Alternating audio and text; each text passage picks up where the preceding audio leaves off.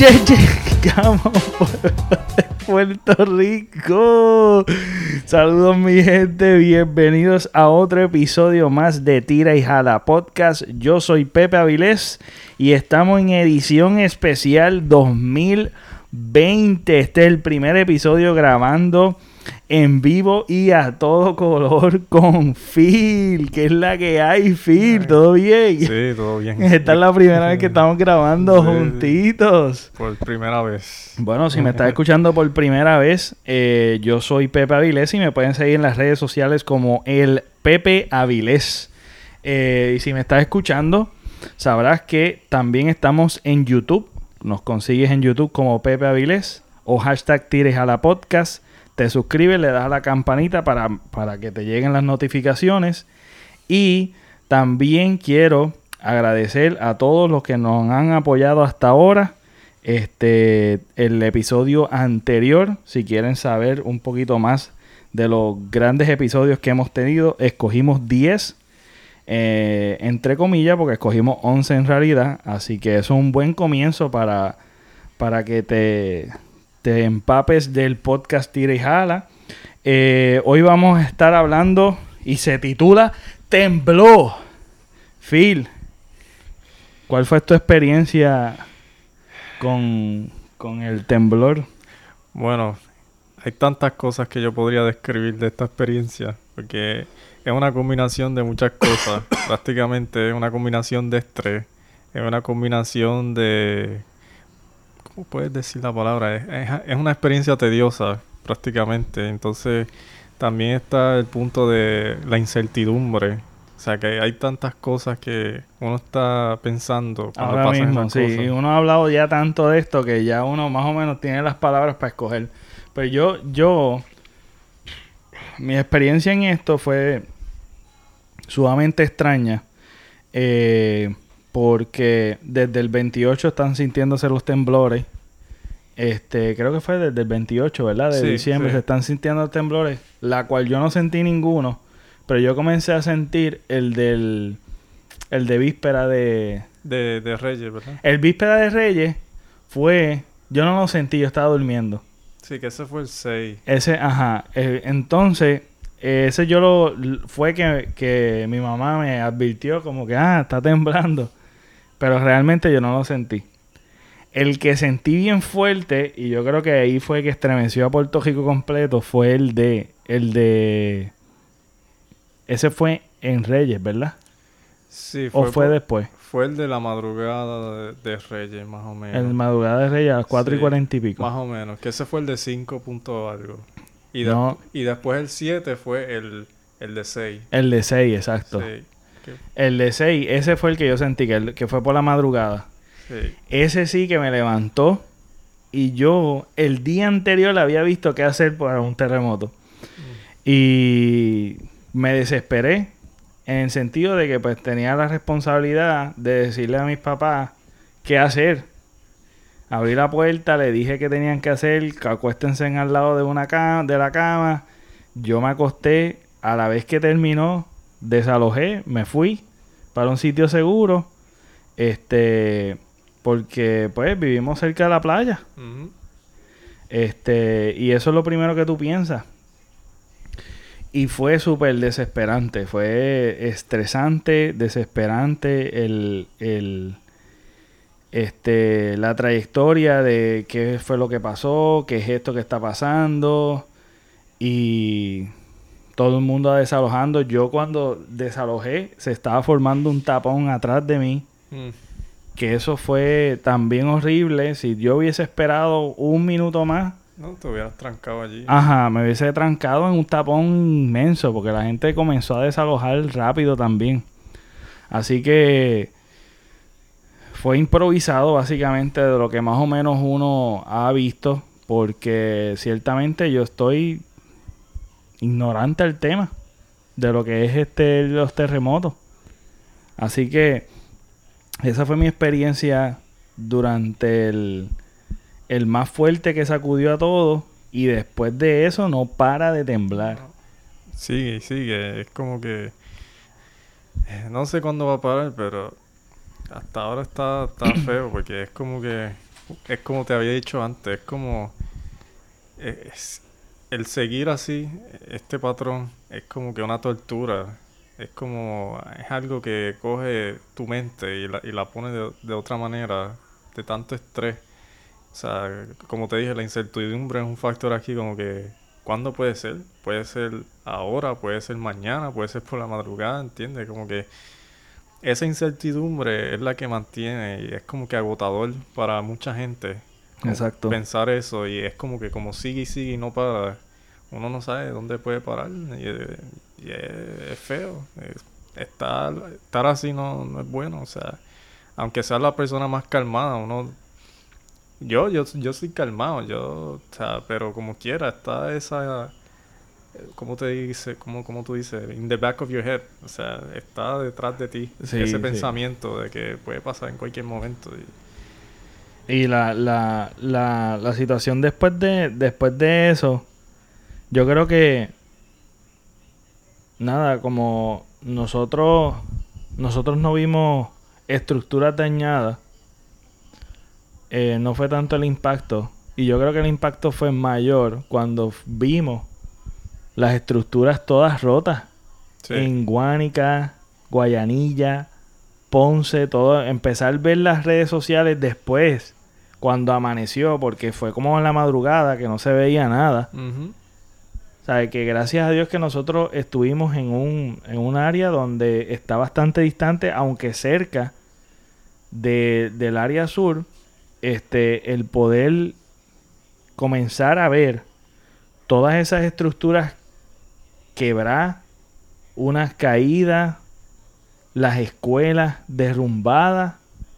Yo creo que ahí fue el, el, el- la preocupación mayor. Sí, yo, yo pienso que cua- todo empezó, o sea, empezó el 26 y en víspera de Reyes, pues la gente se asustó, pero yo pienso que el terremoto que más afectó fue el del 7, el de 6.4. Sí. Ese fue el factor más fuerte, porque ese fue, ese fue el, porque hemos sentido ya 5 puntos antes, o sea, eh, no, lo hemos sentido antes, pero a llegar a un punto a 6.4 o más, o sea, es como que ese terremoto del 7 es como que nos llevó a, a un, nos llevó a un sitio de, de miedo, de pánico, porque es como que no, como no se había sentido en Ajá, tiempo. exacto. No, exactamente. Y que No, y la gente está acostumbrada a, no tener temblor, ¿entiendes? Que ha, estado así por 100 años, o sea, calmado. Entonces, como que la gente no, no tiene esa mentalidad. no, Entonces, los pones en una, en una situación así, de repente, en una nueva realidad donde ahora tienes que acoplarte a esto, porque esto va a ser una realidad ahora, exacto. de los temblores. Sí, no Y, fácil. y, ajá, y la cuestión es que cuando yo me levanté para abrir la puerta y, a- y, y alarmar a, tú sabes, y, y comunicarme con mis papás, este, yo vi como en la luz se fue. Hizo, y fue como una, como si fuese una chispa, hizo, Sí, es como que...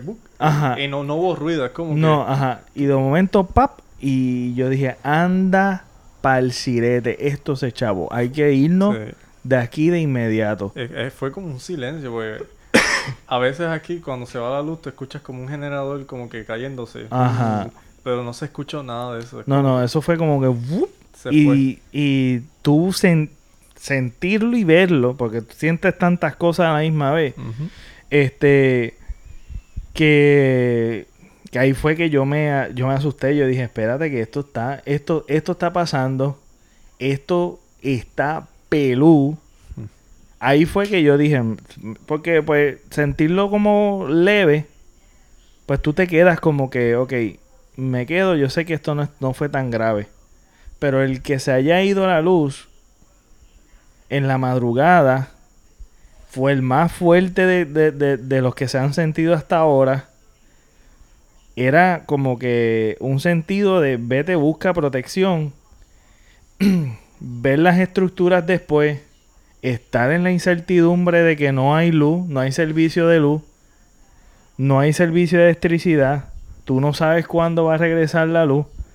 También el trauma de María, todo se mezcló porque lo- las personas que esto el no tener luz siempre te hace revivir el momento Mm. de que del apagón de María.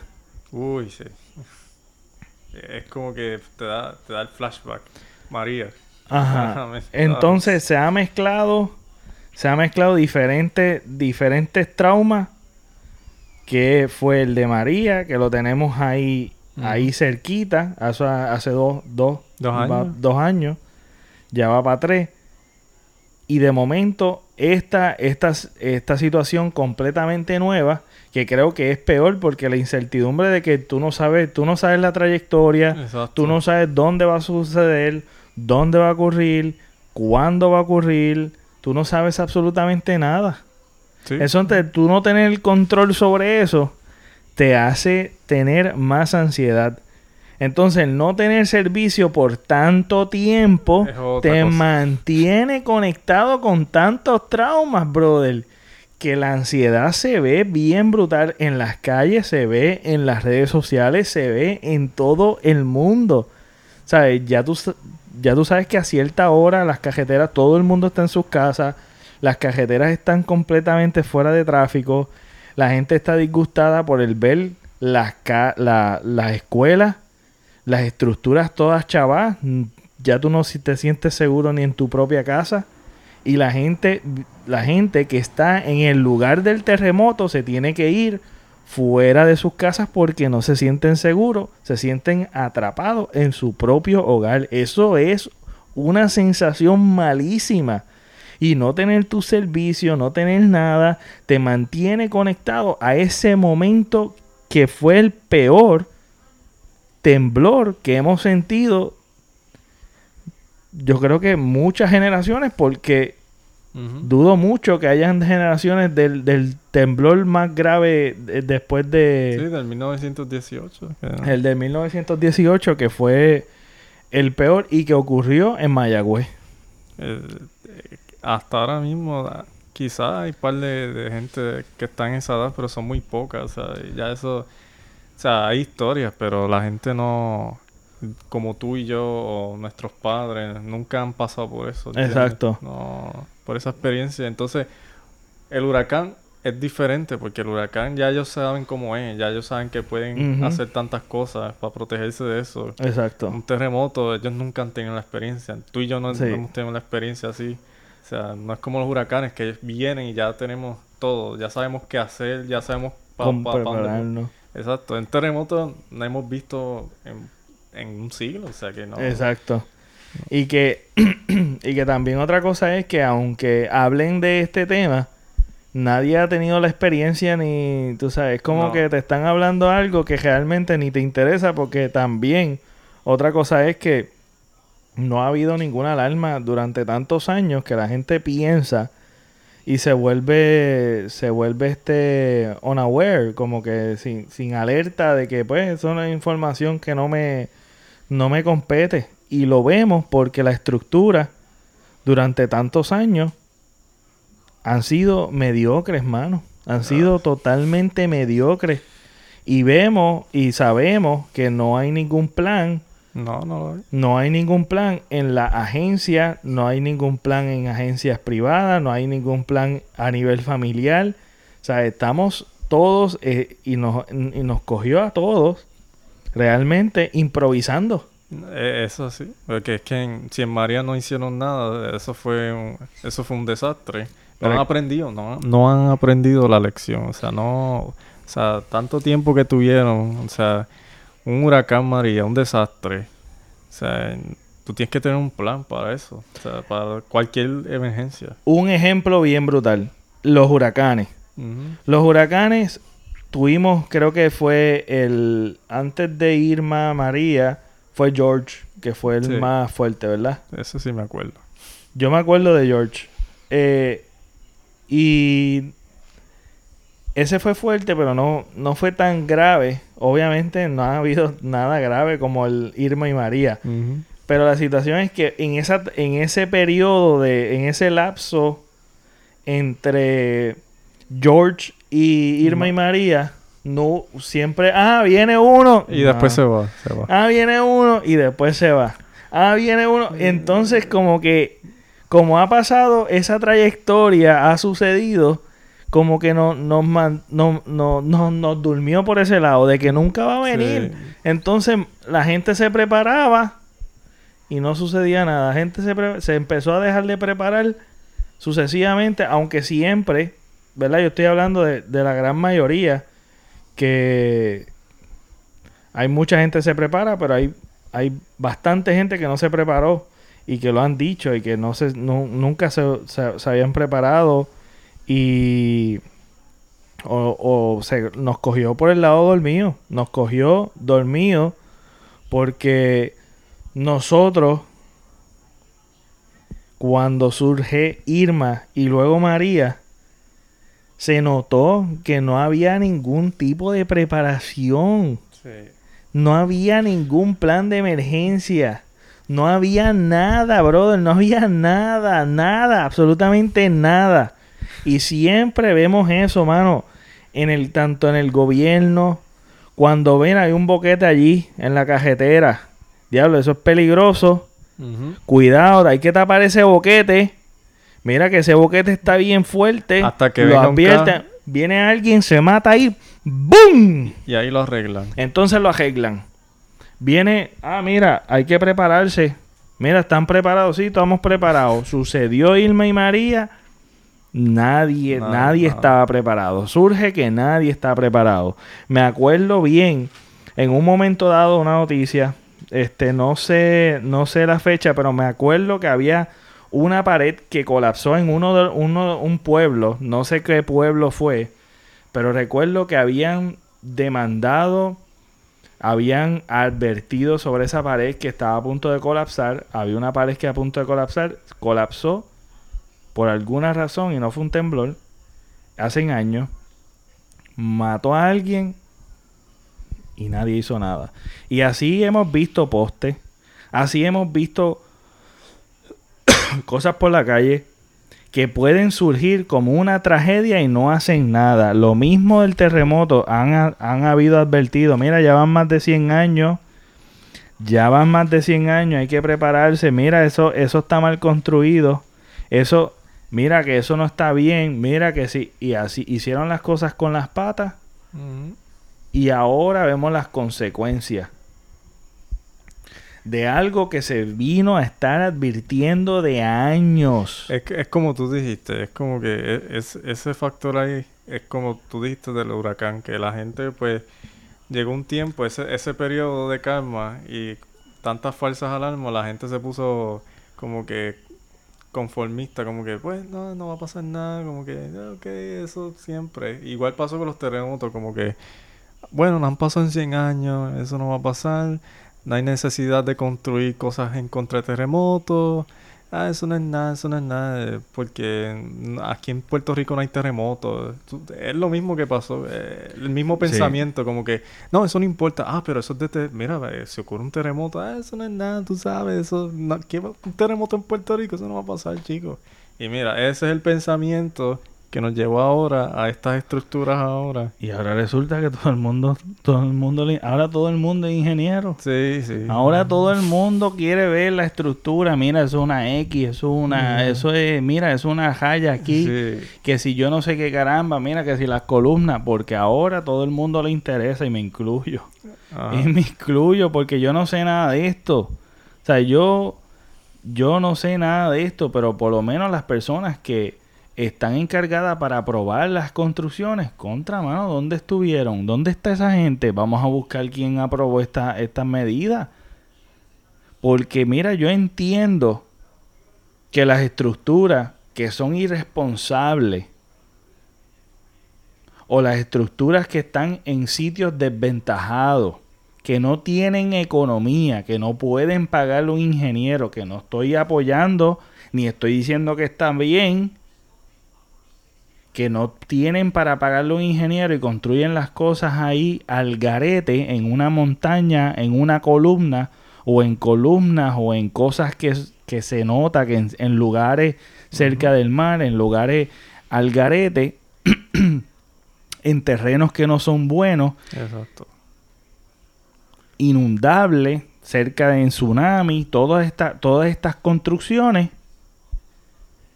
pues la gente lo compra, la gente lo hace, la gente es ignorante.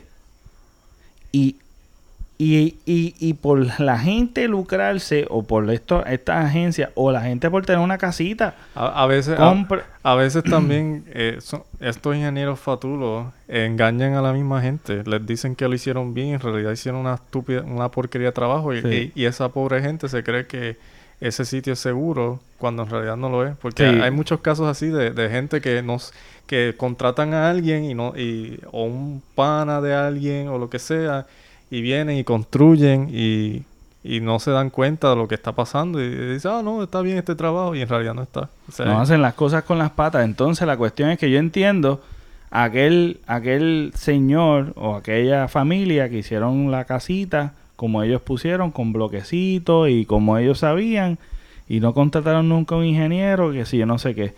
Pero ¿cómo tú me explicas? Que no estoy diciendo que está bien, pero ¿cómo tú me explicas unas estructuras como lo son las escuelas que reciben miles de millones de pesos para educación no tienen un ingeniero decente que le puedan pagar un precio justo para que inspeccione las escuelas. Cuando las escuelas son el refugio, mi gente.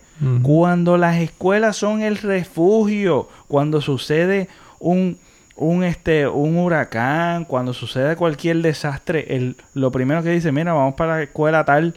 Porque eso es un refugio. No hay refugios. No hay refugio. Los estadios. Los tú sabes, tú te pones a pensar y tú dices, ahora mismo tú ves el engaño, el engaño y hacer las cosas con las patas para ahorrarse dinero o para chanchullar, para el, para el chanchulleo, sí, somos listos en hacerlo. Pero mira, mi hermano, yo puedo entender que un pobre no puede, una persona que tiene de bajos recursos no puede contratar un ingeniero o quien sea que inspeccione la construcción y que se haga en un buen terreno, que se haga un buen, en, un buen, en un buen lugar, que se haga de manera correcta. Yo entiendo eso. Pero como tú me explicas, estructuras que son gubernamentales, que son para el servicio del pueblo, están construidos con las patas. Entonces, como muchos han dicho y han agotado ya este tema, y si los niños estuvieran en ese lugar, meterte debajo del pupitre no funcionaba. No, no, porque eso, ese cemento que cae del, del techo, eso, es más, eso rompe Eso el es pupitre. imposible. Sí, ¿no? Se quedan atrapados, o te quedas atrapado, o te rompe el pupitre y te mata el impacto de, de lo que salga de allá arriba. O sea que, Y entonces, como cuando tú ves, cuando tú ves, ¿qué son las cosas que suceden después de un terremoto? ¿Qué es el peligro? ¿El terremoto o las estructuras? mm, esa es una buena pregunta. El, la estru- el terremoto no mata a nadie. No mata a nadie. El que mata es las estructuras mal construidas. Porque tú no ves un palo que se cae. Un árbol por ahí sembrado. La naturaleza queda igual. Tú la ves intacta. Lo que nos puede... La, lo, el resultado del terremoto, que sería un maremoto, algo catastrófico, que eso sí, pues puede, puede, puede ocasionar, obviamente va a ocasionar muerte. Pero si nos ponemos a ver aquí lo que está sucediendo, y hubo muerte, hubo muerte de gente con infarto por ansiedad, este hubo uno que fue directamente por, por, el, por un colapso de una pared. Este, tú me pones, tú te pones a pensar y tú dices, contra mano, ahora todo el mundo ve la importancia de lo que es tener un lugar seguro. Entonces tú dices, contra lo- los que se supone que sepan, no, tampoco, No, no. tampoco hacen el trabajo bien. Ese, ese inspector que chequeó todas esas escuelas en dos días, eso es mentira. 120 escuelas Eso es en dos días. Eso es mentira. Tú no puedes, es imposible que una persona inspeccione, dos, o sea, cien, ciento cuánto escuelas. Porque para tú inspeccionar la escuela, tú tienes que inspeccionar todos los, todas las esquinas, todos los ángulos de esa escuela, a ver si no hay grietas, a ver si no, no hay o sea, no hay señales de colapso, o sea, estamos hablando de 120 escuelas y tú me... Eso se tomaría más o menos más de una semana en, en inspeccionar. O sea, tú no puedes inspeccionar... De manera responsable. Se tomaría mucho tiempo, yo no sé cuánto. Pero lo lógico te dice que en dos días 120 escuelas, por lo eh. menos lo lógico. Y yo que yo no sé un pepino de estructura. Porque si fuera, porque si fueran varios, si fueran varios ingenieros, yo está bien, yo acepto eso. Pero un, una persona, 120 escuelas en dos días, eso es imposible. Eso es, eso es absurdo. Eso es imposible. Entonces esa inaptitud, esa, esa mediocridad. Sí que estamos acostumbrados y que obviamente nos alarmamos, nos molestamos, peleamos por Twitter, peleamos por Facebook, por Instagram, ah, peleamos con el vecino, peleamos con el, peleamos con todo el mundo, con nuestros familiares, nuestros seres queridos, que si yo no sé qué. Pero mi hermano, la manera correcta de pelear está en noviembre de este mismo año cuando tú salgas a votar. Esa es la mejor protesta. Y aún así, si tienes que protestar y sacar ahora a la gente, lo, probamos. Lo probamos en el 2019, en verano, con Ricardo Rosello. Así, así que tenemos que elevar nuestro estándar y tener una mentalidad distinta, no de conformismo de la mediocridad que constantemente nos bombardean. Porque, como tú me explicas, que las agencias intergubernamentales no tengan comunicación. Uno dice, mira, llega la luz mañana, ¿no? El otro dice, todo el mundo dice algo distinto. Exacto, no hay organización, no, no hay coordinación, nada. No hay plan, no hay comunicación, no hay transparencia, hacen las cosas con las patas y todavía pasan días y días. ¿Y dónde está porque está bien que al, otro día pues la gente se durmió, afuera. Pero ¿cuándo vamos a desalojar a esa gente? ¿Dónde hay un plan? ¿Dónde han dicho un plan? ¿Dónde está el plan? Que se sigan quedando allí a ver a, ver a la buena de Dios que de momento se derrumbe todo y que pare la tierra. ¿Cuándo va a parar la tierra si esto sigue? Miles y miles y miles y miles de réplicas. Entonces tenemos la gente allí pero ¿y, y, quién tú, y cómo tú me explicas eso? Entonces uno que uno no sabe un pepino. Eso es lógico, mi hermano. Eso es, eso es lógica. Y nadie se le ocurre eso. No, eh, Yo no entiendo esto. Las prioridades están por el piso. o sea, e, el gobierno ahora mismo es lo más... E, e, es, un desastre. Porque es que no, no hay organización, no hay coordinación, hay tanta corrupción. Ahora, esa, esa gente, esa Jago y, Evelyn Vázquez tomándose fotos, ah, como que, mira, se, se nota la clase de personas que ustedes son. O sea, porque tú no necesitas fotos para aparentar que eres buena persona, porque todos estos políticos han estado politiqueando toda esta situación. Es bien asquiante. O sea, y a mí no me importa. Esa, lo, lo, lo digo así con todo, con toda honestidad, con todo el corazón todos estos políticos, en verdad, no. Ellos, ellos no componen nada, ellos como que son un cero a la izquierda, ellos están ahí, su presencia no provoca nada, porque primero no han hecho absolutamente nada en esta situación, lo que han hecho es tirarse fotos, porque eso es lo que están haciendo. Caminando por las calles, sobando las paredes. Sobando las paredes. Mira una grieta. Así, como que eh, se nota el la desconexión que tienen con el pueblo. O sea, no, no. Se nota que todavía siguen conectados en la politiquería. Sí, sí. Todavía están politiqueando aún en la tragedia de la gente, mano. Contra, tú sabes, ¿dónde, dónde está la humanidad? ¿Dónde está el servicio eh, al pueblo? La foto, es, es que ver, eso, ver a esa gente tomándose fotos, como que, mire, esta, este, este es mi agente, quiero que me tome la foto de este ángulo para que, mira, para que la gente vea, mira. No con fotógrafo, con fotógrafo. Sí, con ah, fotógrafo. Ah, mira para allá. Eh, eh. Con unos, unos lentes chéveres, con unos ángulos bien sofisticados, que se nota que, que Sí. fueron unas cámaras ready. Sí, pero ¿por qué no, por qué no sacan las cámaras? Porque tú no, tú no necesitas cámaras para ayudar a una persona. Tú no, Exactamente. tú no necesitas que alguien te vea en Facebook o en Twitter o en cualquier red social y, y- y diga, ah, mira, qué buena persona soy. Mira, me estoy sacándome una foto. Mira, mira la- el ejemplo que yo estoy dando. Mira, mis obras de calidad. Y eso se nota también en la gente, en la gente y en el faranduleo que tiene la gente, en el faranduleo que tienen los artistas, en el faranduleo que tiene Es más, los artistas parecen el gobierno ya. Porque es que todo el mundo está... Ellos, ellos son la prácticamente... no, que ahora la gente critica porque los artistas no hacen nada. ah, Están mal acostumbrados. Es como que, ¿y dónde está Daddy Yankee? ¿Dónde está yo no sé quién? ¿Y dónde está Ricky Martin? ¿Y Bad Bunny? y Yo no sé qué. Mire, mi hermano. Mire, mi hermano. Sí, la los artistas se deben a la gente. Pero hay que sa- saber diferenciar en que ellos, lo que hagan ellos, es de su buena voluntad y no es su obligación. Eh, exacto, eh, eh, la gente piensa, los está tomando como si eso es su autoridad, su responsabilidad de ellos hacer esas cosas. Ellos son artistas. Ellos, su responsabilidad es con sus fans, sus fanáticos, los que consumen su, su trabajo. O sea, sea músico, sea pintor, sea lo que sea, sea escritor. Ellos, la responsabilidad de ellos es su arte hacia, hacia su audiencia. Eso sí, ellos pueden ayudar y eso es bueno. O sea, eso, pero eso no una- es su obligación. no es su obligación, exacto. No, Se le agradece todo lo que hacen por Exacto. nosotros. Porque tienen influencia, lo pueden utilizar para el bien. Pero y si ellos no utilizan esa influencia, eso es problema de ellos. Ellos son los que nos dan Es- es- apariencia en el mundo. Exacto, nos dan- ponen en el mapa. Exacto. Y ellos continúan representando a nosotros y estamos agradecidos por los artistas.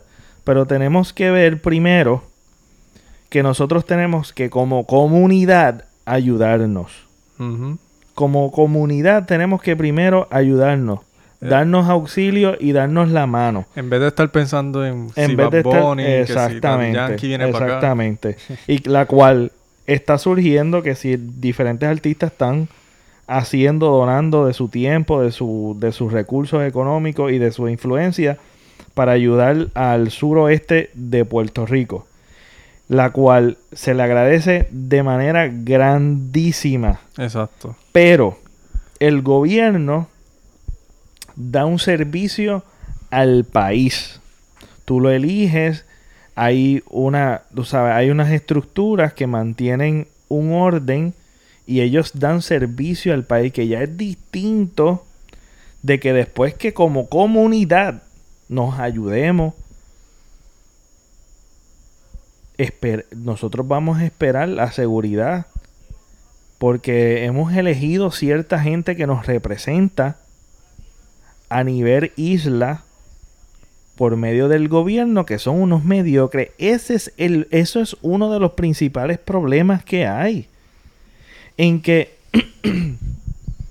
en que no tenemos seguridad del gobierno, no está funcionando. Tenemos que meternos en nuestra cabeza que tenemos que hacer un cambio porque piden ayuda a Estados Unidos, nos deniegan la ayuda, nos siguen escupiendo la cara, diciéndonos que no.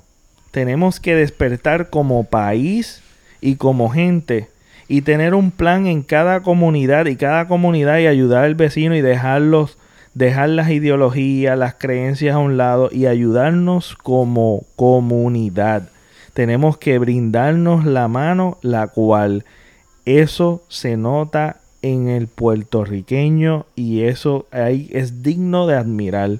Lo que es la resiliencia, lo que es la, la, la- el corazón humano que hay en cada puertorriqueño, en cada momento, esa solidaridad que tiene el puertorriqueño, el jíbaro puertorriqueño que, que cada uno cargamos, se nota en tragedia. Porque inmediatamente nos damos los platos de comida, nos damos... eh, eh, Esto, esto es una cosa especial que nosotros tenemos. Es una cosa espectacular. Vamos a organizarnos más como comunidad. Vamos como, como, como sociedad. Tenemos que organizarnos cada vez más.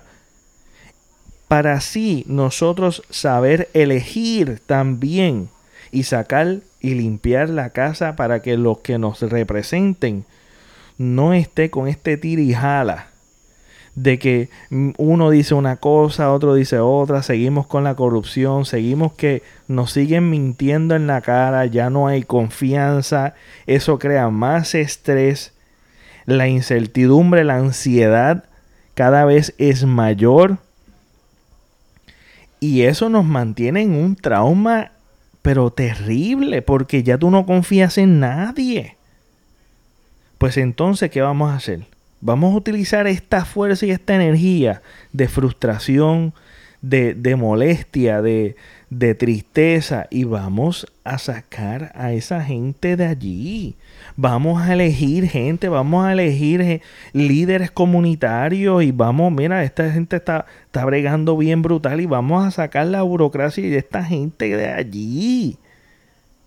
Porque es que tú no confías en nadie en nadie, brother.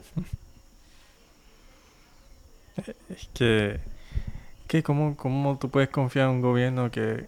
Es que el que diga que confía en el gobierno hoy en día o es un ciego o perdona la palabra es un morón porque es que no, no quiero ser o sea insultante a cualquier persona pero es que tantas mentiras tantas falsedades tanta corrupción ya la gente está cansada. O sea, el punto es que, como tú dijiste, hay que votarlos de allí.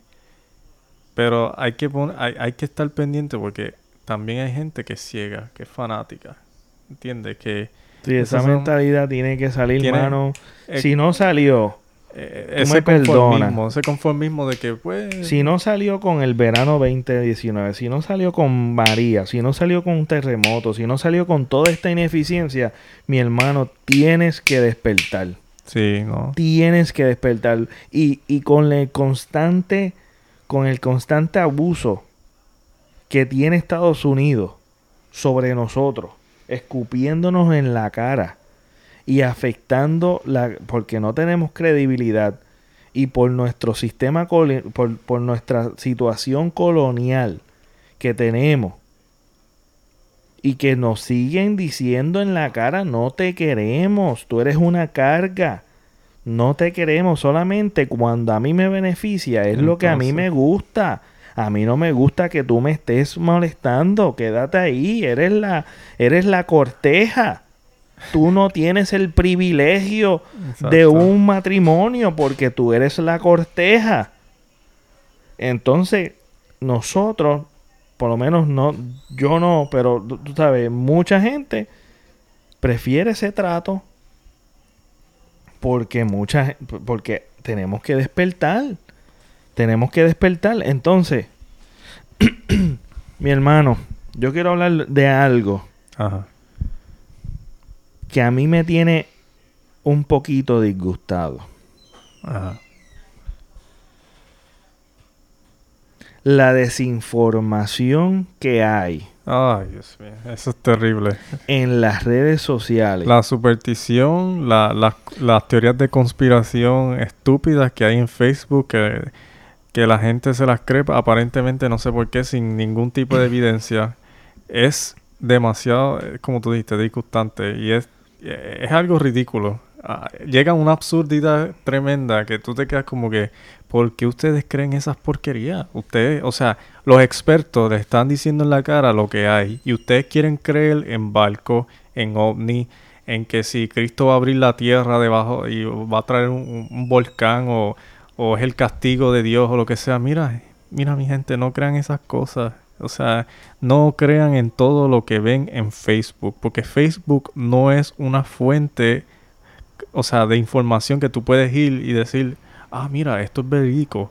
Tú tienes que chequear la información, tienes que chequear la veracidad de eso. Tú no puedes uh, ir a un post y decir, ah, mira, eso es verdad. Y después riegas eso a otra gente y le metes pánico y, y le metes porquerías en la mente. O sea, entonces me molesta que hayan expertos en el tema y te, estén diciendo, mira, esto es lo que hay. Ah, no, yo no le creo a él. Yo no le creo a él. Eh, yo, yo le voy a creer a, este tipo en Facebook. A un loco ahí en Facebook que está diciendo eso de los barcos. Que por cierto es totalmente falso. Exacto. Exactamente. La, lo que es las teorías de conspiración. Lo que son las creencias religiosas. Lo que es querer irse viral. Lo que es, mira, porque es una mezcla de creencias. De gente que quiere irse viral, que gente que le gusta causar pánico, de las conspiraciones, de los profesionales, de los misticismos, del misterio, del de, de anda, que esto va, este es el final, olvídate que si yo no sé qué. Tú sabes, porque hay un hay, eh, hay una mezcla de todo de información cierta y de información falsa. lo del Teodoro Moscoso, que, que supuestamente se estaba rompiendo y era, era una Era completamente falso. Sí, Era completamente falso. Entonces, mire mi hermano, tú tienes tu creencia en Dios. Amén, mi hermano. Amén. Perfecto. Te lo respeto. Pero deja de estar causando más estrés. Porque tu creencia o tu o, tu apocalipsis que tú estás creyendo que viene, mi hermano, nadie se tiene que enterar. Deje de estar publicando que si los fines de los tiempos y alarmando más la gente. No ayudas con tus creencias. No ayudas. Mi hermano que le gusta los likes y los shares y le gusta causar pánico. A nadie le interesa.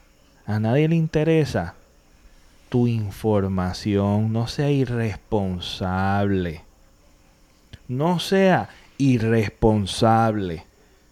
Porque a nadie, nadie, mira, puede ser tu papá, puede ser tu mamá.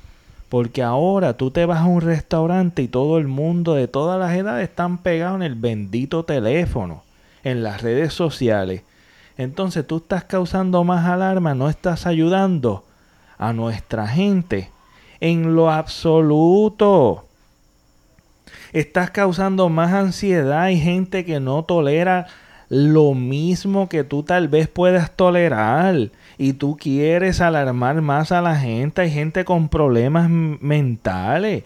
Hay gente con problemas de ansiedad. Hay gente con problemas de salud que eso puede ser un trigger para, para un infarto, para un derrame cerebral. Como, la, señora que se, se, suicidó hoy del noveno piso allá en Barrio Obrero. Eh, eso, o sea, la gente... Porque no estamos ayudando, mire, ¿qué te cuesta un mensaje positivo? Mira, si tú crees en Dios, mira, pon algo bonito. Ay, no, que si yo no sé qué, que si rumores de queja, que si yo... Mira, no me interesa eso, mi hermano. Si tú crees en eso, lo perfecto. Eso es para ti y tu familia. Tú quieres alterarte con eso, pero no todo el mundo está en eso. No todo el mundo está cree en eso. Vamos, vamos a apoyarnos como sociedad. Vamos a escuchar. Mira, no de. Tú pendiente a estar publicando esas estupideces. Mira, ve al vecino, escúchalo. Que probablemente la está pasando bien mal. Dale un, un, un mensaje positivo. ¿Qué te cuesta eso? ¿Qué te cuesta el tu poder tener el tacto, el amor de tu poder? Mira, mi gente, estamos, estamos juntos, vamos a hacer esto. O, o compartir información verídica. Porque yo no sé por qué a la gente le gusta tanto las teorías de conspiración, el misticismo, el misterio y toda esta pendejada de, que si marciano y nos apegamos a unas teorías que no hacen ningún tipo de sentido. Que, por cierto, los ovnis, eso, gente, eso no son ovnis, esos son satélites que, que ha, o sea, ha sacado Elon Musk. Eh, o sea, eso no, no son ovnis, no son extraterrestres no, no, no trabajo para el gobierno, porque eso es lo que siempre el argumento que te dan. Ah, eh, tú eres un ciego del gobierno, haces lo que ellos, ellos te digan. No, no, no, gente. Busquen bien, infórmense y dejen de estar leyendo estupideces, ¿ok? O sea, eh, primero, no hay ovnis en el cielo que nos están vigilando y nos va a invadir o lo que sea. Segundo, eso del arco iris que pasó, eso no eso no es algo que es especial. Eso se ha visto antes. Eso pasa cuando la luna, cuando hay luna llena y hay lluvia. Los, acuérdense que la luna llena, eso no genera luz, gente. el sol ilumina la luna y la luna ilumina la tierra. Lo que queda de esos, de esos rayos solares, que son rayos lunares. ¿Qué pasa? Cuando hay lluvia, obviamente, como esos son rayos, esos, eso solar, pues se ilumina. Y es bien, es raro, no estoy diciendo, eh, o sea, pasa, no, no es que algo una que, que, nunca ha pasado, ha pasado, pero gente, no venga a decir que es una señal de que va a venir Cristo el próximo día y va a castigarnos a todos nosotros. Porque, gente, no podemos estar con estas estupideces, estos medievalismos, porque esto, esto es mentalidad medieval, primero que todo. O sea, y, y en verdad es disgustante porque, o sea, personas como ustedes que dicen que son cristianos, eh, no deberían hacer estas cosas. En vez, de, en vez de hacer esas cosas, deberían ayudar al prójimo como, hace Cristo, como hizo Cristo y traer paz y armonía. No miedo, ni pánico, ni que cuatro caballos vienen a destruir el mundo, ni nada de esas cosas. Porque nadie quiere escuchar eso ahora mismo. A nadie le interesa. A la gente, la gente quiere tener una apoyo moral, emocional, psicológico y espiritual. Y espiritual, aquel que cree en la espiritualidad y todo eso. Mira, nosotros somos un ente espiritual también. Vamos a darnos soporte el uno con el otro. Dejémonos de tontería. Entonces, la desinformación, mano, y el sensacionalismo es una cosa increíble. No, todas esas páginas en Facebook, todos esos clickbaits.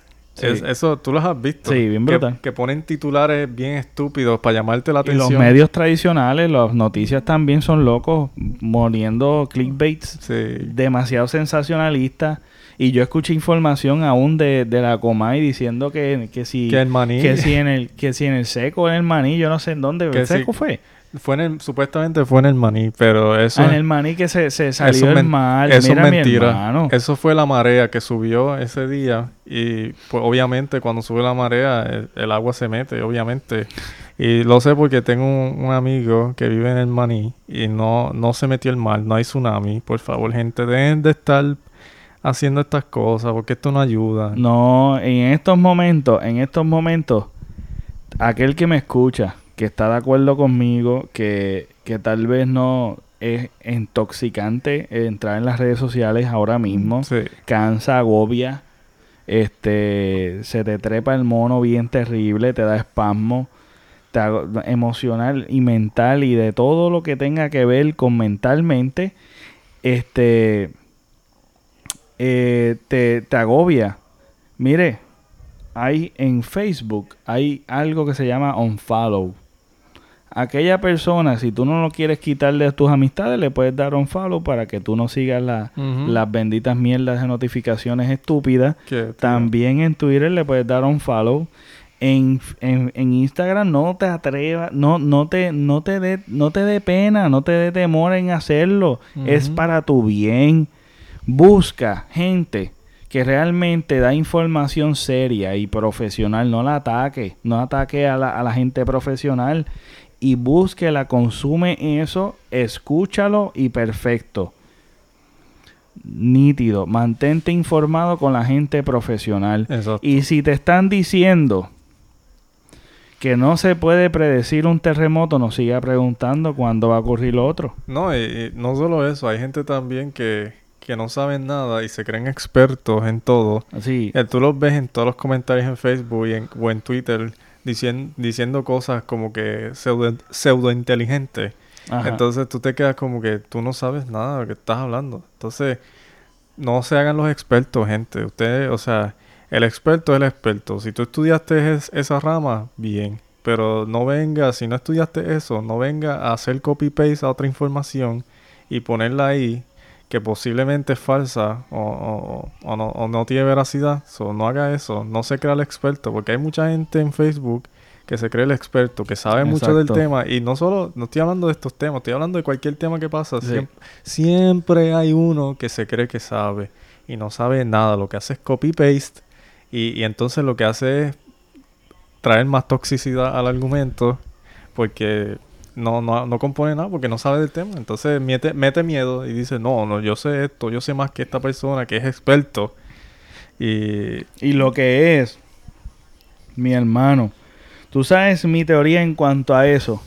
a la desinformación, a lo que es este el clickbait y todo esto, todo va acorde con la adicción que tenemos a los likes, a los shares, a irse viral. Sí. Mano, eso se ha vuelto tan prioridad que por eso es que vemos que los políticos, los artistas, el ciudadano común, todo el mundo posteando cosas, videitos, fotitos, buscando, mira, el crack, el, el craqueo más craqueo de, de, que se rompió la columna. Yo quiero sacarle foto, enviársela a Molusco, enviar, zumbarla por las redes sociales, quiero ser el primero.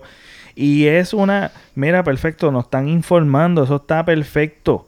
Si tu corazón es informarnos, eso está excelentísimo. Pero si tu corazón está alineado al like, a irte viral, a que me estén viendo, a que le estén cliqueando, el que esté, que yo fui el primero, mi hermano, revise de nuevo, deje de hacer eso, mira, ni lo haga, deja a aquel que realmente quiere informar, pero tú sabes, revísese, medite en usted y trate de, de, de quitarse eso de la mente porque estamos jugando con algo que es algo completamente serio. Esto no es para irte viral ni para ni, ni para nada de eso. Tu corazón está alineado en la puñeta. Tú sabes, y eso es lo que más me preocupa en este tiempo de que todo el mundo tiene una mala costumbre ahora y, estamos bastante sofisticados porque la gente lo está demandando. La gente está diciendo, mira, este, este que, quiere hacerse viral. Ah, mira que politiquero, mira el farandulero. Porque ahora estamos todos criticando a un montón de gente. Ahora, ahora tú no sabes ni la hora que es. Porque critican a todo el mundo. El que está haciendo el bien, el que está haciendo el mal. Pero eh, criticamos a todo el mundo porque se están tirando fotos, se están tirando videos y publicaciones. Mira, hay gente que ese es su trabajo. Perfecto. Y hay gente que genuinamente quiere hacerlo. Pero aquellos que se, se le va a notar que lo que le está para el faranduleo, mire, no lo comparta. Dale un follow. Esa es la mejor protesta. Como la protesta es votar también el 2020, sacar tu tarjeta electoral y votar, también dale un follow. No lo hagas ni viral, ni, ni, mires la foto. Tú lo coges, no le des el engage. Bueno, ya le diste el engage. pero, pero coge y le das un follow es, que eso que tú dices de, de, irse viral, eh, quiero hacer esta referencia porque me, recuerda, yo no sé si tú te acuerdas en, esos tiempos en Estados Unidos, el, Gold Rush, que todo el mundo estaba buscando oro, oro, oro, y hacía todo lo posible por buscar oro y no le importaba lo que pasaba. Pues yo pienso que esto de, irse viral y causar sensación y, y misinformación y todo esto es como el Gold Rush como que todo el mundo está pendiente de, ser famoso o de tener esos likes. De ser este influencer. una obsesión como Bien brutal. Es como el oro, pero digital. Es como que quiero tener esto, quiero explotar esta mina. Eh, esta mina de oro, de información. Bien brutal. Y no me importa si se explotan los mineros o, lo que sea, yo, quiero ese oro.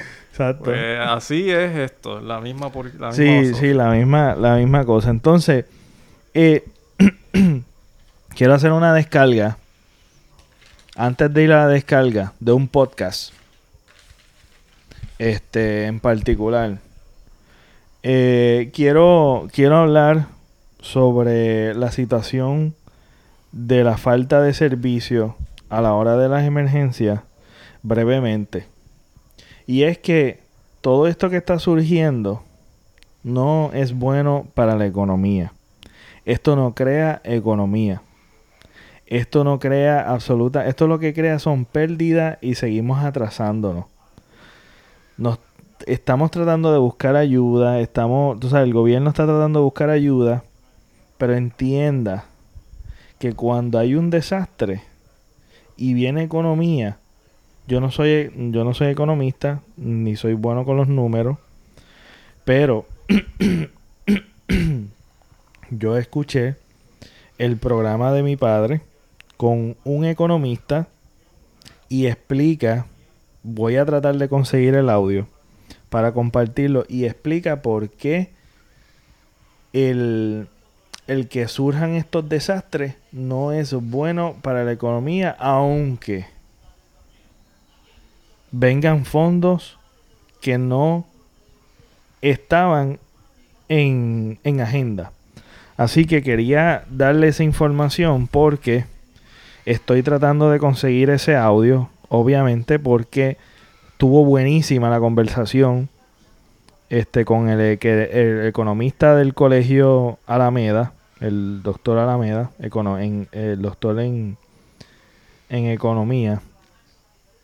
Este quería hablar de de que pues tenemos tenemos esto de, de, los likes, de que tenemos un teléfono, de que tenemos cámara, de que tenemos acceso al internet y acceso al público, ya sean 200 personas, sean 300, 400, miles, eh, etcétera, etcétera, etcétera, nos convierte inmediatamente en un medio de comunicación. Es un medio de que nosotros, siendo ciudadanos comunes que nos dedicamos a otras cosas en nuestras vidas, tenemos acceso a algo que podemos informar de inmediato. Esto es algo increíble, es algo fascinante que en 30 años atrás no teníamos. 20, 25 años atrás no teníamos. ¿Cuán, ¿Cuán reciente es lo de Facebook? Que no siempre digo 30, 20, pero no sé la fecha exacta. Tengo que buscar eso. Pero aproximadamente antes de lo que son las redes sociales, este, esto ha sido fascinante porque no, nos comunicamos rápido. Mira, vamos a hacer ayuda aquí. Sí. O sea, el lado positivo. Es el lado positivo de, El lado positivo ha sido pues, la información que estamos hablando y apoyando a la información verídica, buena, profesional y la gente que está genuinamente ayudando y que se puede compartir entre todos, reunir comunidades, reunir todo. Es más, es más, es más rápido y efectivo que antes. Es súper, súper inmediato. Tú no tienes que esperar a las 5, la noticia a las 5 para enterarte, tú te enteras al momento. Que es algo súper fascinante. Igualmente surgió este la, la primera vez que en Puerto Rico un gobernador se, se renuncia. Y fue también por la presión de las redes sociales. Las redes sociales son algo tan grande y ejerce tanto poder que a mí me preocupa, y esto es un tema para otra cosa, pero lo quiero dejar en este podcast, a mí me preocupa que en cierta manera esto eventualmente lo quieran censurar o lo quieran de alguna manera u otra controlar. Lo están, tratando de hacer. Están tratando de hacerlo, pero eso sería un buen podcast en, otro, en otra ocasión. Así que, hablando de esto de las redes sociales, y de los podcasts también, que es otra cosa que tú puedes sacar una grabadora en tu casa, que ahora mismo lo que estamos haciendo en, en, sala de mi casa, estamos grabando el podcast. Este, y pues tú puedes alcanzar a tu público, a la gente que te escucha, ya sean eh, 20, 30, 50, 100, 200, 300, 400, 500, 1000, etcétera.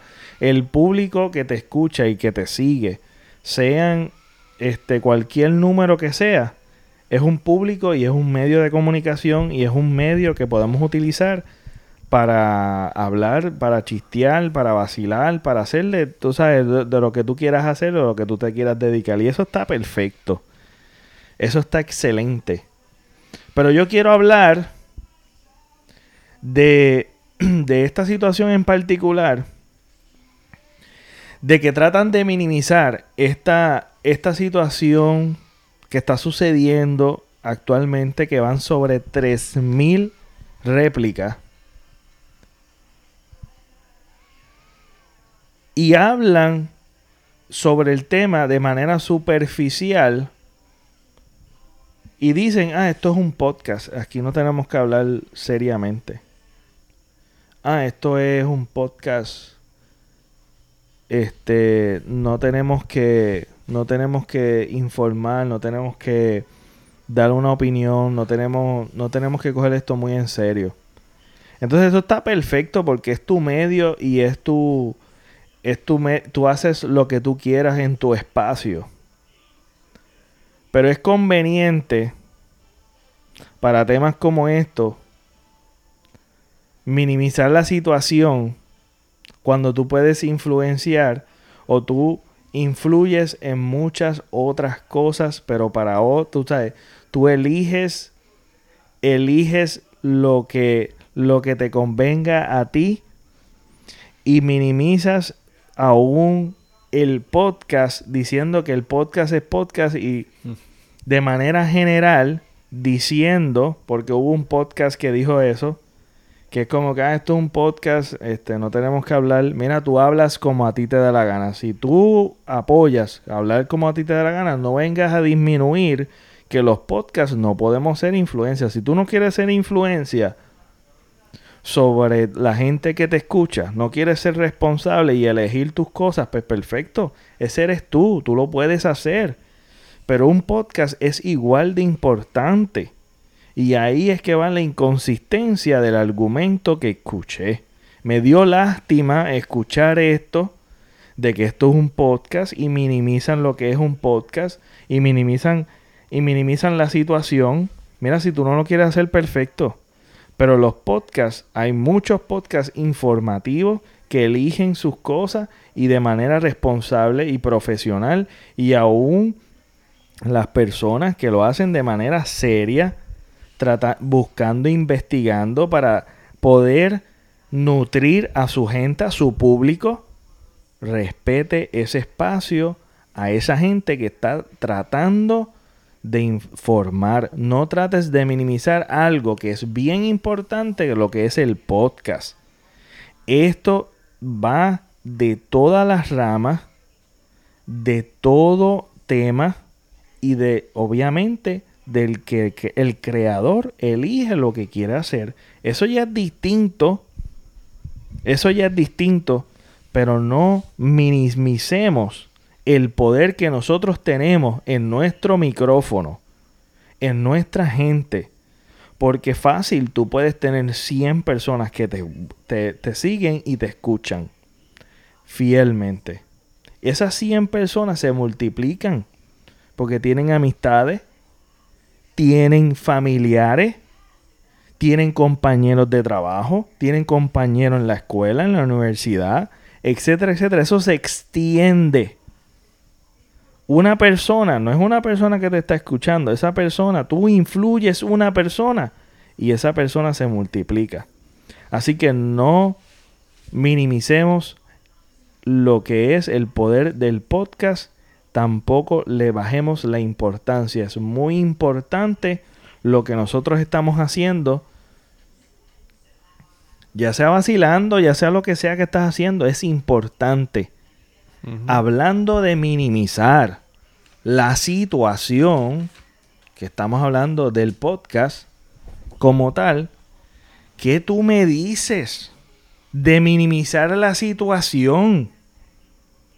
Porque no está en la área metro y no está afectado la área metro. Sí, porque ellos son la prioridad aparentemente por, por el turismo y por, por supuestamente la economía central y el gobierno, todo está en área metro, pero los demás que pues no, no, no componen nada, porque nosotros de la isla aparentemente pues... pues Yo te aseguro, Phil. Yo te aseguro que hay gente que ahora sabe dónde está Guánica, dónde está Guana, este, Guayanilla, dónde está Yauco, Maricao, que también fue afectado, Peñuelas. Ponce, pues, Ponce, Ponce. Exacto. Eso se menciona mucho, aunque geográficamente tal vez no sepan dónde está. Pero ya saben que es en el sur. Este, mi hermano, ¿por qué usted minimiza la situación que está sucediendo en el suroeste porque no te afectó en la área metro? Exacto. Es como que un- no, no hay ¡Qué empatía. hipocresía! Es una, es que una, una- eh, una falta de empatía. Es como una- que- es una desconexión que tenemos como porque Sí.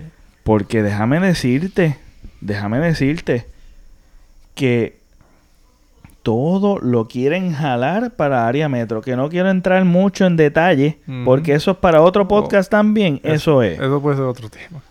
Pero mi hermano que vives en la metro, que hay gente que me escucha de la metro, y estoy sumamente agradecido. No estoy tratando ni intentando, ni estoy dejando saber que no estoy de acuerdo con la área metropolitana. De que estoy en, en este, pero esa falta de empatía, esa falta de empatía, la falta de, del gobierno, de parte del gobierno, que todo es el bizcocho para allá. Mi hermano, tú me perdonas. Tú me perdonas. Pero algo estamos haciendo mal. Porque la concentración mayor es allá. Y como no se afectó mucho allá, vamos a actuar como si nada estuviera sucediendo. Eso me da un mal sabor. Y es como un nene gordito que lo quiere todo para él y olvídate de lo demás. Y eso a mí me da un mal sabor y un disgusto. Porque yo sé que mucha gente no tiene ese corazón. Pero el gobierno nos ha metido en la cabeza que la metro lo es todo, pero no lo es. No lo es. Hay gente que existe en el suroeste sean los que sean, existen en el suroeste. Y esto nos ha, los ha puesto en el mapa. Seamos más empáticos. Seamos más empáticos. Y hay una batalla entre si hacer la calle de la San Sebastián, si no hacer la calle de San Sebastián. Ambos puntos los entiendo. Pero yo me voy por no hacerla. O posponerla. O posponerla. Hay otras soluciones, no la tienen que cancelar por completo, posponla y utiliza fondos para ayudar a los damnificados, a la gente con necesidades en estos momentos. Es, que el punto también es que eh, el punto aquí es seguridad, porque es que si tú te pones a pensar esa gente, toda esa gente, miles de personas allí en una calle atrincherado, o sea, borrachos, la gente que vive allí. Exacto. Y no, no solo eso, las líneas de gases que pasan por ahí también. O sea, que un temblor, eso puede eh, afectar eso allí. Eh, o sea, tú te imaginas todo el pánico con toda esa gente borracha, la estampida que puede haber, gente pisoteando a otras personas, puede haber tragedia. Que tienen que inspeccionar esa área. Ahora mismo está activo esto de las réplicas. Mira, vamos a dar una pausa por lo menos. Vamos a hacer, vamos a inspeccionar todas las áreas y vamos a, posponerla. Eso es una mejor solución. Yo digo... Aquí en Mayagüez las, las cancelaron. Cancelaron todo, exacto. Y eso se lo aplaudo porque ahora mismo la gente está en tensión. Busca ahí, y yo estoy de acuerdo con la distracción, el entretenimiento, porque no podemos estar conectados con esto. Esto es impredecible, esto nadie lo predice, nadie sabe lo que puede suceder mañana. Tú sabes, esto es algo completamente y es malo, pero tenemos que continuar tenemos que tomar las medidas, las medidas de precaución posibles ahora porque estamos, como hablamos en el principio, no se sabe ni, ni qué es seguro y qué no es seguro, no se sabe nada.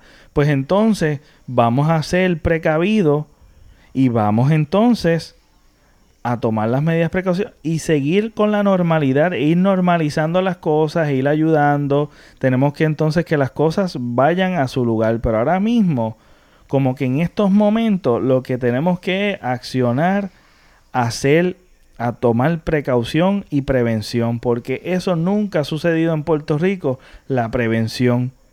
Porque, por, porque nos los han mostrado en, en los desastres naturales y aún en la pobre planificación que hay económica también, porque es un desastre económico también en, nuestro país. Entonces, no hay prevención en nada, no somos responsables en las cosas, entonces yo lo veo de manera irresponsable que nosotros hagamos caso omiso. Sé que es una inyección económica, entiendo que hay mucha gente que depende de eso, pues posponla. Pospon la situación, crea seguridad en la ciudadanía, busca, mira, inspecciona el lugar, los, las, calles, las calles, los edificios y todo. Entonces procede a posponerlo o a utilizar, porque esa, esa calle, esa festividad se puede utilizar más adelante para recaudar más fondos para esa gente, para el suroeste. Eh, pero gente, más empatía y existe y la metro no lo es todo. La metro no lo es todo. Y mucha gente, y bueno, estoy hablando de podcast y algunos y algunos posts de gente, como tú ves que como, como están desconectados de, de la isla. Pero yo me garanti yo te garantizo que hubiese sido en la metro, la historia fuese distinta. Muy distinta.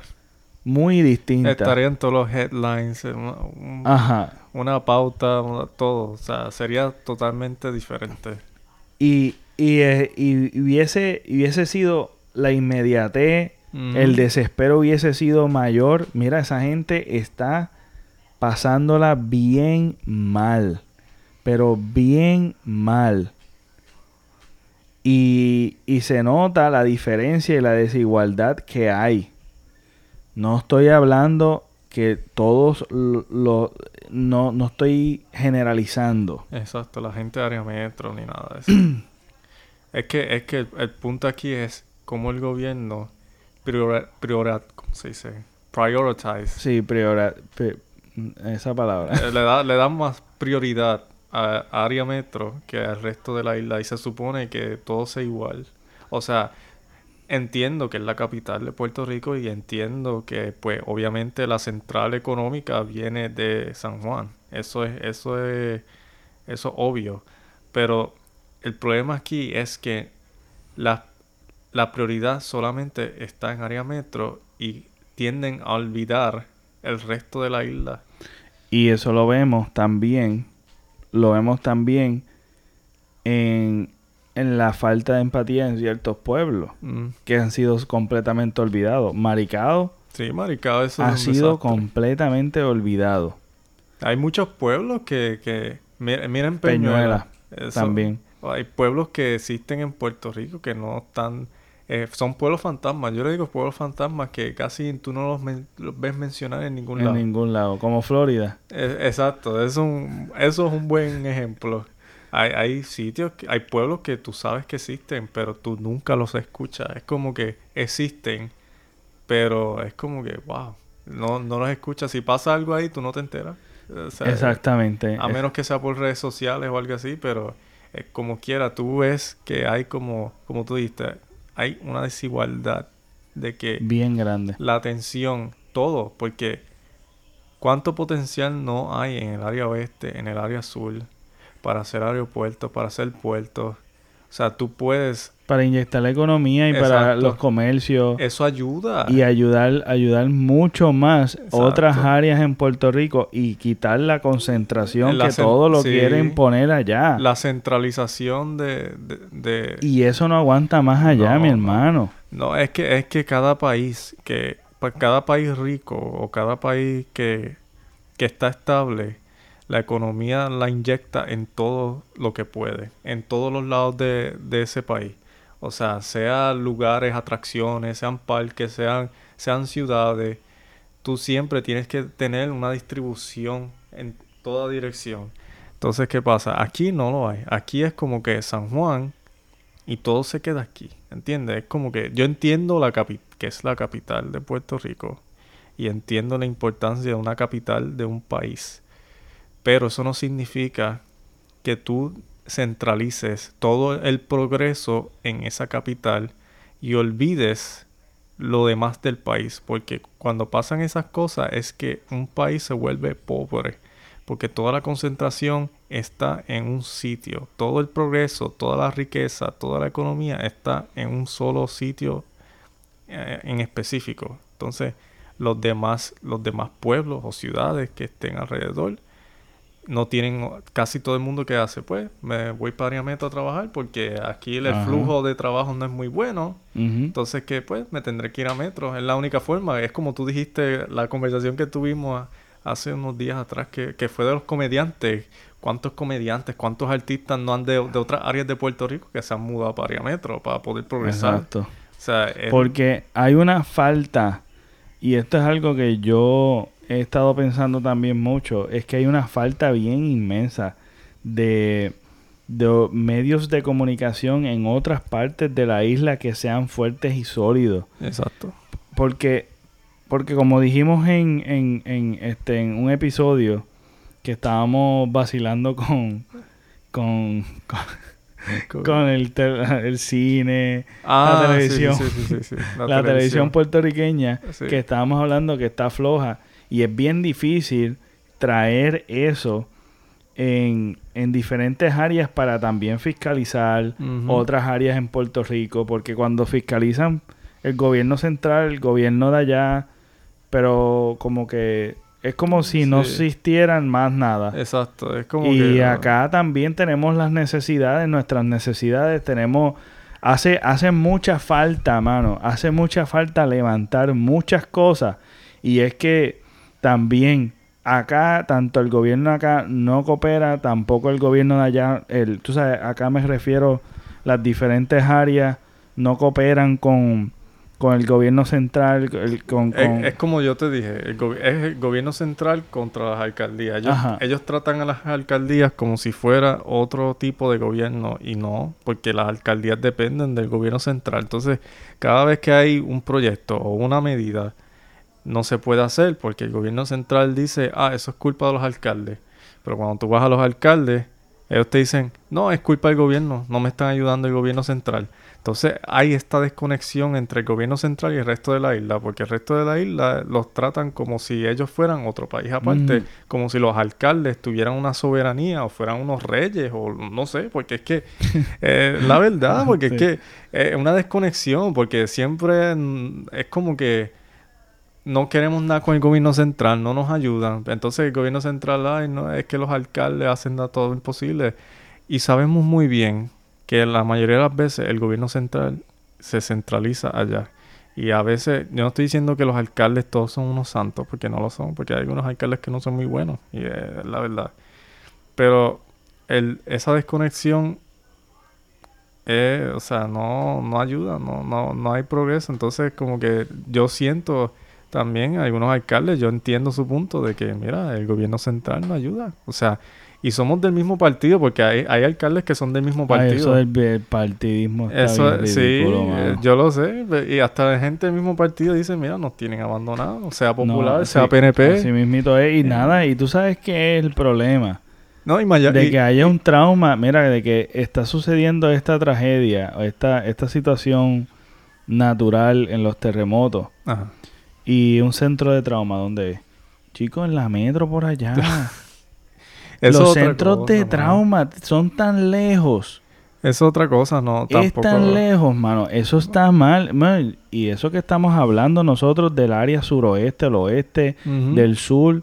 Y que tú me dices de Vieques y Culebra. No, el área este eh, es, como si... Eso es otro caso aparte, porque esa Yabucoa, Humacao, Ceiba, o sea, to- toda esa área es como que también olvidadizo. Como que es como que Naguabo, todo- todos esos pueblos de- del este, es como que tú te quedas, wow. Habiendo potencial en Sí. nuestra misma isla, en diferentes Sí. partes, toda la concentración tiene que ser por allá. Entonces ese es el problema. Yo estoy hablando y señalando la desigualdad. Ajá. La desigualdad porque es fácil pedir igualdad mientras tú estás en tu comodidad, Exacto. ¿verdad? Cuando te tocan tu comodidad, perdón. Pero cuando tú ves en la otra parte, y esto es evidencia, y esto que está pasando eh, nos está poniendo en el mapa y nos está señalando la primero la de ineficiencia que hay en el gobierno. La mala distribución que hay porque a la hora de una emergencia tienen que llegar a San Juan para repartirlo para el sur. ¿Qué es esto? Sí. Pero si en el sur podemos recibir, No, no hay eh, nada, no hay nada estable. En el oeste hay otros lugares que también ayudan también para facilidades de las emergencias, economía, turismo, comercio, etcétera, etcétera. No es, eh, no solo tiene que ser concentrado en la área metropolitana podemos, podemos triunfar absolutamente todos. Si, si planificamos entre los municipios, en, a nivel isla y vemos más allá y dejamos de estar viendo, y estoy hablando, ¿verdad?, del gobierno y las partes pertinentes que necesitan planificar esto, pero sería un buen tema escuchar a los políticos este, y a la gente que, se, que, que nos quiere representar para el 2020 y considerar esto como un tema sumamente importante. Sumamente importante, que podemos extendernos más, pero no quiero continuar ¿verdad? Con un tema que quiero mantenerme con la con lo de lo que está sucediendo actualmente y quiero cerrar con esto y es que a la hora de una emergencia a la hora de, de cuando surge cuando surge alguna necesidad en nuestra comunidad eh, no debemos esperar a, que nos desconecten los servicios para unirnos como comunidad. Debemos utilizar, de verdad, debemos depender del gobierno para, la, para un caso de emergencia. Deberíamos nosotros estar pendientes al auxilio y continuar o tener cuidado, hay que tener cuidado de caer en, ser la víctima y no hacer nada por depender totalmente del gobierno. El gobierno entonces no está haciendo nada, vamos a señalarlo, vamos a fiscalizarlo. Pero yo, como comunidad, debemos todos darnos las manos, identificar el viejito que necesita ayuda, a la familia, a los niños, identificar en tu urbanización, a tu alrededor, brindarnos el platito de comida, cuál es la manera de desalojo, quién va a necesitar darnos la mano. Buscar tener una mente más allá de, de, que si uno puede ayudar al vecino y el otro piense y ayuda al vecino y etcétera, etcétera, y nos ayudamos entre todos, podemos lograr más unidos y separando nuestras diferencias. Es tiempo de, de, arreglar con nuestros vecinos, es tiempo de, de, Porque en caso de una emergencia, mi hermano, si a ti te pasa algo, el primero que te puede ayudar no es el gobierno, es tu vecino. Arreglar con tu vecino, aunque sea un petardo, aunque sea un hijo de la gran, buscar la manera y alternativa de ayudarnos el uno con el otro y no depender del gobierno en la hora de una emergencia. Y nosotros unir unidos poder lograr más y salvar vidas en el momento de cualquier necesidad, de cualquier desastre que pueda suceder, este y organizarnos más ayudarnos, a escucharnos el uno con el otro, hablar. Mira, jugar dominó, hablar, comunicarnos.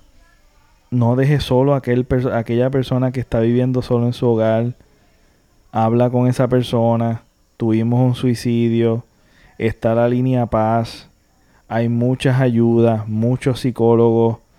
Vamos a darnos la mano. No nos dejemos solos, no nos quedemos solos si tú estás solo, busca a alguien, mantente en conexión con la gente, llama a tu gente, haz lo que sea, no estás solo. Tienes gente a tu lado, no nos seguimos mm, por el orgullo, por el ego.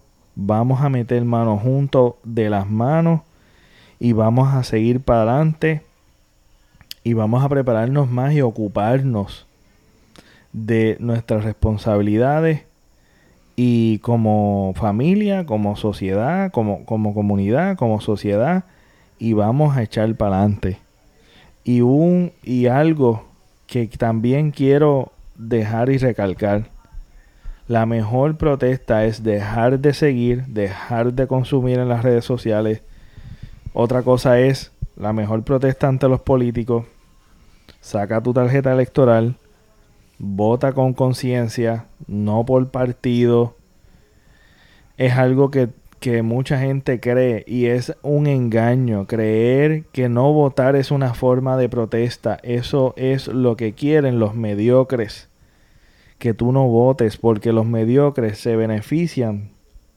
Porque los, los pocos fanáticos votan y votan mal usted tenga un voto de conciencia y si quieres cambio, busca cambio, no te mantengas en los mismos colores.